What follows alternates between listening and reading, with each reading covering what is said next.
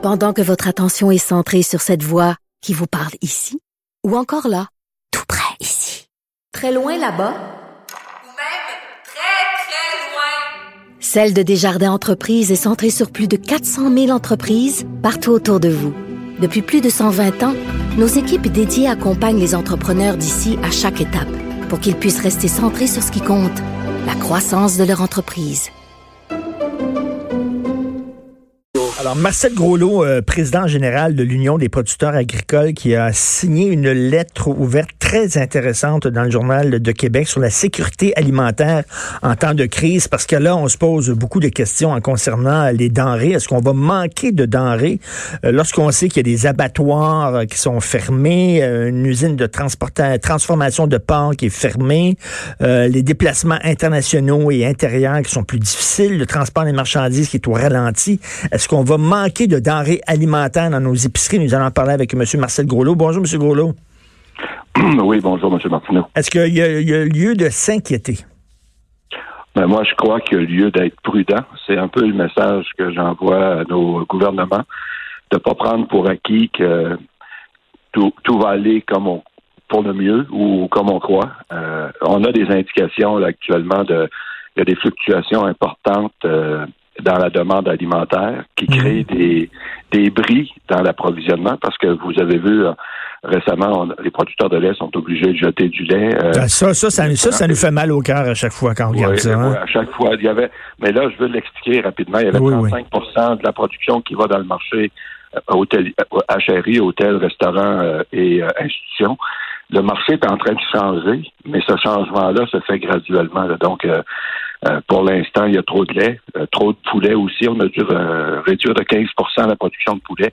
Mais vous savez, vous savez ce que les gens vont dire? Il y a- il y a- on peut pas, on, sont- on peut pas c'est envoyer ça aux pauvres, ça, ce, ce- ce lait-là, ces Ben, euh, c'est pas, on on- ils ont plus de 2 ou je pense c'est 4 millions de litres là, qui ont été envoyés aux banques alimentaires, mais ça prend quelqu'un pour le transformer en fromage, en yogourt ou en, en un produit qui va pouvoir être destiné à la consommation. là.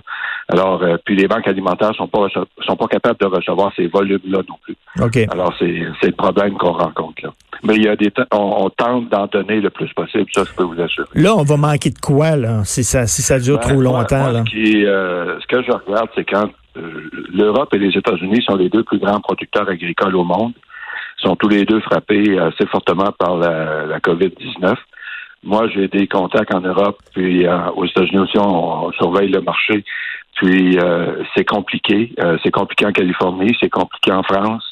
Les travailleurs étrangers peuvent pas circuler. Euh, c'est eux qui assument la, une grande partie de la main-d'œuvre saisonnière la main-d'œuvre locale n'est pas euh, entraînée à ces travaux-là, n'est pas non plus encore disponible à s'inscrire dans ces travaux-là.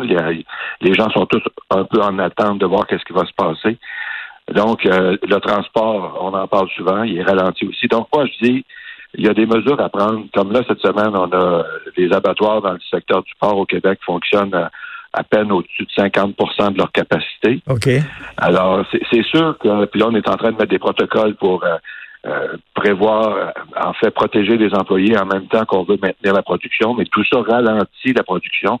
Alors, euh, compte tenu des stocks alimentaires qu'on a dans le monde, euh, compte tenu que c'est toujours variable à cause de la météo aussi, la météo peut jouer.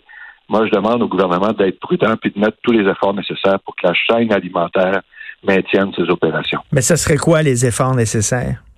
Ben, c'est euh, par exemple, on va avoir besoin d'aide sur nos fermes.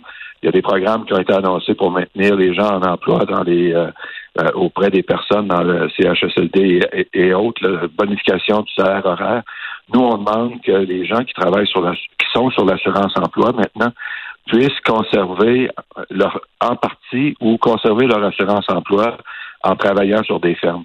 Donc, euh, des incitatifs comme ça pour que les gens soient intéressés à aller travailler sur les fermes. Ça, on demande ça depuis déjà quelques semaines. Euh, accompagner les entreprises dans l'établissement de protocole, comme on est en train de le faire au Québec pour maintenir nos, opé- nos abattoirs en opération. Euh, c'est des, des mesures comme ça qui doivent être prises et qui sont en train d'être prises. Mais contrairement à ce que certains disent, moi, je prends pas pour acquis que notre chaîne alimentaire est sans euh, est à l'abri de tout, euh, de Mm. toute de tout risque. Là. Vous savez, on dit toujours qu'on a besoin de travailleurs agricoles étrangers l'été pour faire la cueillette et tout ça.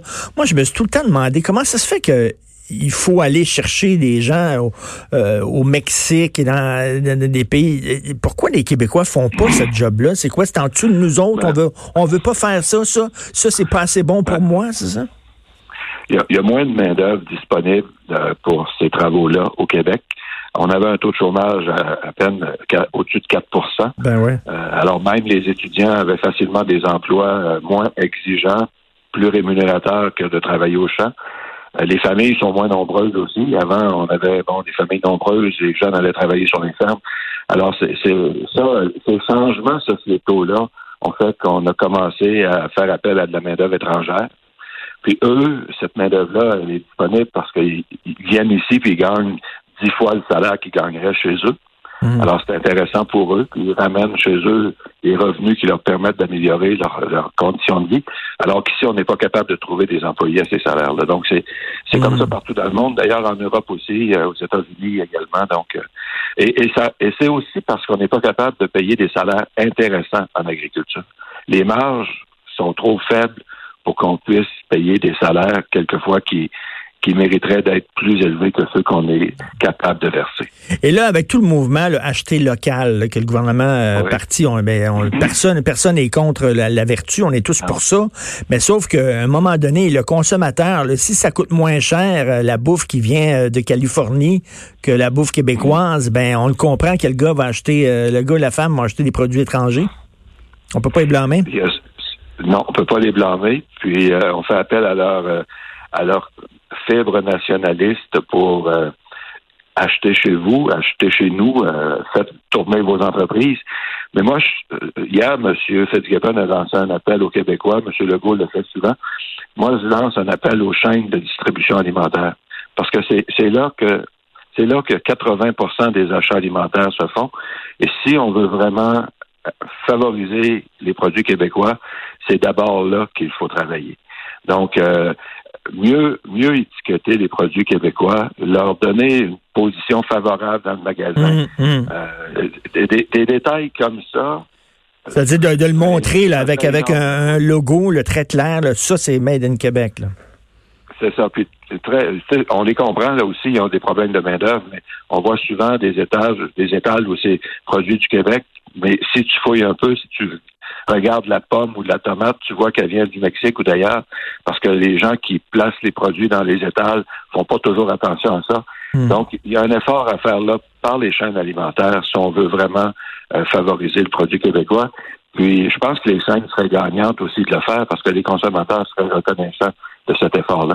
Euh, les fromages, c'est la même chose. Les fromages, hmm. on n'a pas de détails spécifiquement pour... Bon, les fromages québécois sont ici c'est avec les autres fromages importés, tout est mélangé. Donc, les consommateurs ne se retrouvent pas toujours. Ben oui, non, vous avez tout à fait, euh, je suis tout à fait d'accord avec vous. Puis, tu sais, ça a changé, là, tu sais.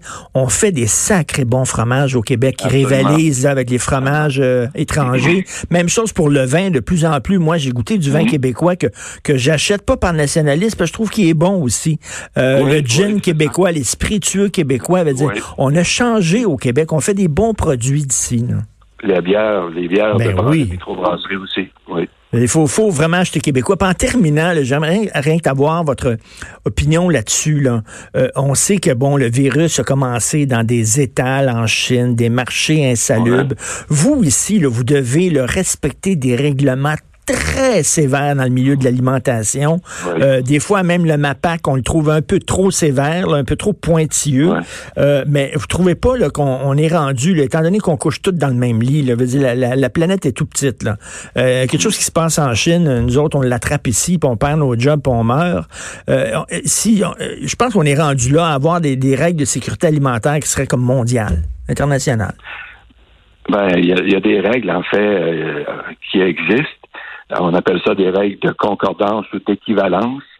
On prend pour acquis que l'Europe, par exemple, malgré que ses règles soient différentes, elle offre autant de sécurité ou de. Sa salubrité alimentaire mm. est aussi élevée que la nôtre. C'est des règles d'équivalence, mais c'est pas toujours pour les producteurs ou c'est pas toujours équivalent. Ce qu'on m'impose ici, quelquefois, euh, me, me, coûte plus cher que ce que les producteurs français ont comme imposition ou à s'imposer. Alors, nous, on milite pour la, réciprocité des normes plus que des termes d'équivalence ou de, concordance. Et ça, vous allez entendre parler de ça prochainement. Là. On va, avec l'Université Laval, on a fait euh, un travail depuis cinq ans, une chaire à partir de la faculté de droit. Et on va proposer une convention, un peu à l'image de la Convention pour l'exception culturelle, une convention pour l'exception agricole et alimentaire, où le commerce est nécessaire. On doit avoir du commerce entre les pays au niveau alimentaire. Ça fait partie de la sécurité alimentaire, mmh. mais où on va donner à chaque pays également un peu plus d'autonomie ou permettre à chaque pays d'avoir une plus grande autonomie alimentaire pour assurer sa propre sécurité alimentaire. Ah Alors, on va, c'est un projet qu'on a sur la table de, et on est rendu à faire connaître cette convention-là et à la publier. Alors, euh, c'est ce qu'on propose. Super intéressant, ça, surtout euh, dans le contexte effectivement de la crise euh, d'aujourd'hui. On va suivre ça de près. Merci beaucoup, M. Marcel Groslot, président général de l'Union des producteurs agricoles. Bonne journée. Merci, M. Martineau. Au revoir.